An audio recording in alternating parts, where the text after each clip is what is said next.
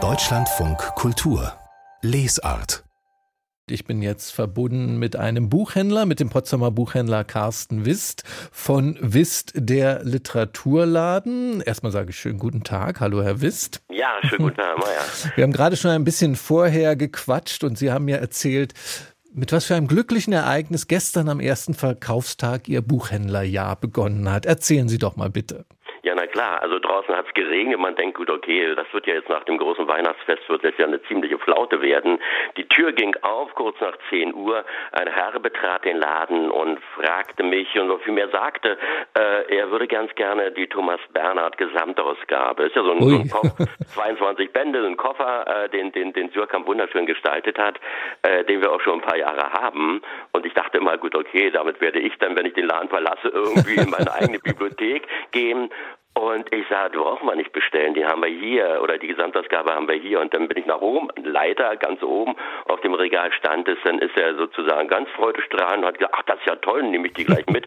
Und dann waren schon um 10.10 Uhr 10 dann die ersten 300 Euro in der Kasse, ja. Also besser kann ja so ein, so ein literarischer kann ja ein 2024er Jahr gar nicht beginnen. Ja, möge es so weitergehen, Ihr Buchhändler. Ja. und wir sind verabredet, weil Sie uns drei Bücher empfehlen wollen. Wie wie das immer Buchhändlerinnen und Buchhändler tun, hier bei uns in der Sendung. Und sie haben einen Roman Maniac von dem Autor Benjamin Labatut. Und da soll es um künstliche Intelligenz gehen. Das ist ja eins der Themen derzeit. Wie schreibt denn Benjamin Labatut darüber? Interessant war, dass ich dieses Buch überhaupt, als es erschienen war, gar nicht registriert habe. Und dann bei einem, das hängt noch mit dem nächsten Buchtipp zusammen, bei einem Empfang beim Surkamp Verlag, wo ganz, ganz wenig Leute da waren und Peter Handke aber, mit ihm durfte man anstoßen auf den neuen Roman, der von ihm erschienen ist, äh, erzählte Jonathan Landgräbe, dass er sich darüber wundert, Menschenskinder, warum geht denn der Labatut so, so schwer in den Buchhandlungen? Und da habe ich gedacht, gut, okay, bei mir steht er auch, der steht da ganz hinten und ja, das ist ein tolles Buch.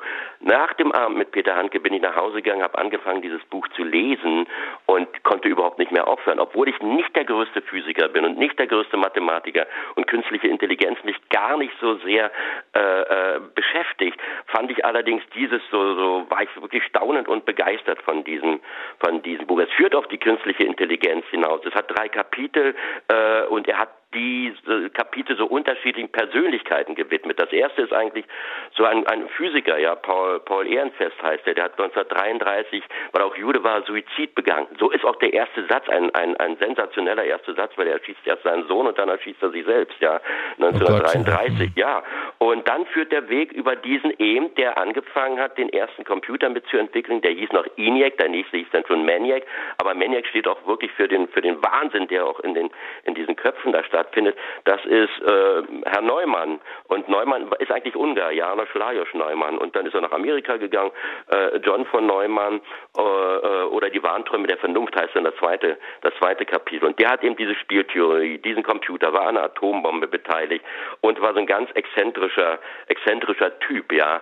Und der, dem es aber hauptsächlich darum ging, der, der war in seinem, also empathisch war er nicht sonderlich, also die Beziehung zu den Frauen, die scheiterten, aber er war ein, ein Wahnsinniger im, im Dahinterkommen. Er wollte sozusagen die Welt in gewisser Hinsicht beherrschbar machen.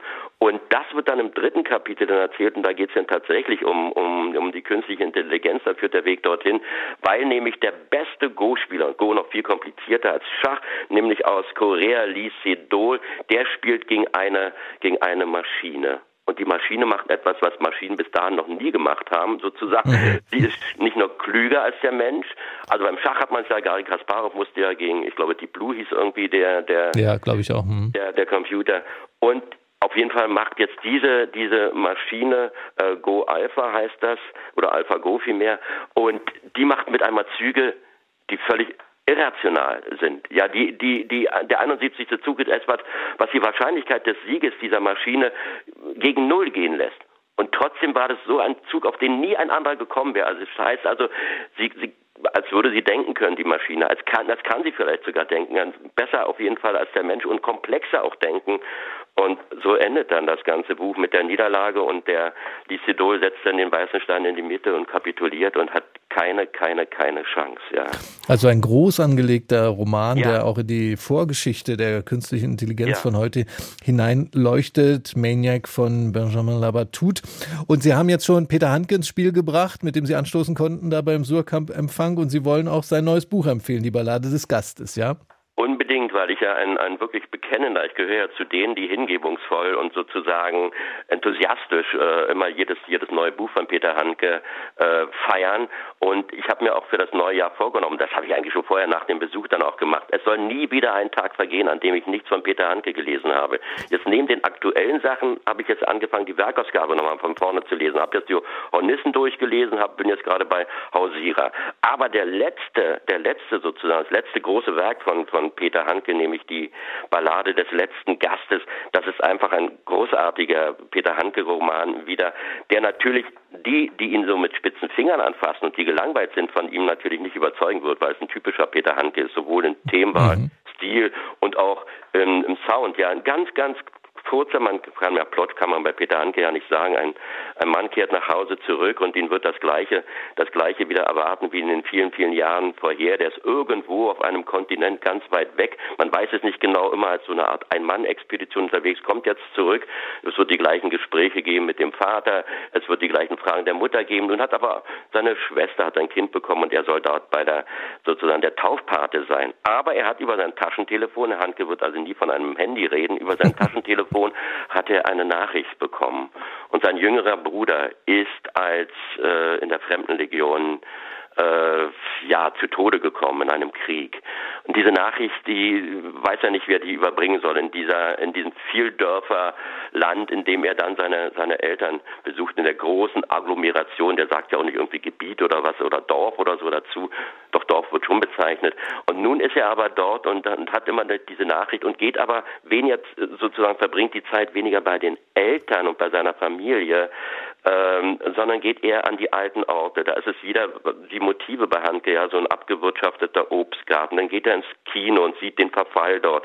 Oder Fußball spielt eine große Rolle bei Peter Handke. Ja, er sieht im Fußballstadion in dem Alten eine Alleinspielerin im Mittelkreis. Also lau lauter typische Peter Handke-Motive. Ja. Ich muss mal ein bisschen abkürzen, leider, denn wir sind schon am Ende unserer Zeit angekommen, äh, Herr Wist. Also Peter Handke, die Ballade des Gastes, dringende Empfehlung. Und ich kann nur noch sagen, was Ihre dritte Empfehlung gewesen wäre, ähm, nämlich Bob Dylan, Bob Dylan, Mixing Up the Medicine. Das hätten Sie uns auch noch gerne ans Herz gelegt. Jetzt haben wir leider keine Zeit mehr dafür. Dann danke ich Ihnen herzlich für die Thomas Bernhard Geschichte und für die beiden Empfehlungen. Carsten Wist von Wist, der Literaturladen in Potsdam. Herzlichen Dank, ja? Ja, natürlich. Ja, machen Sie es gut. Ja. Bis zum nächsten Mal.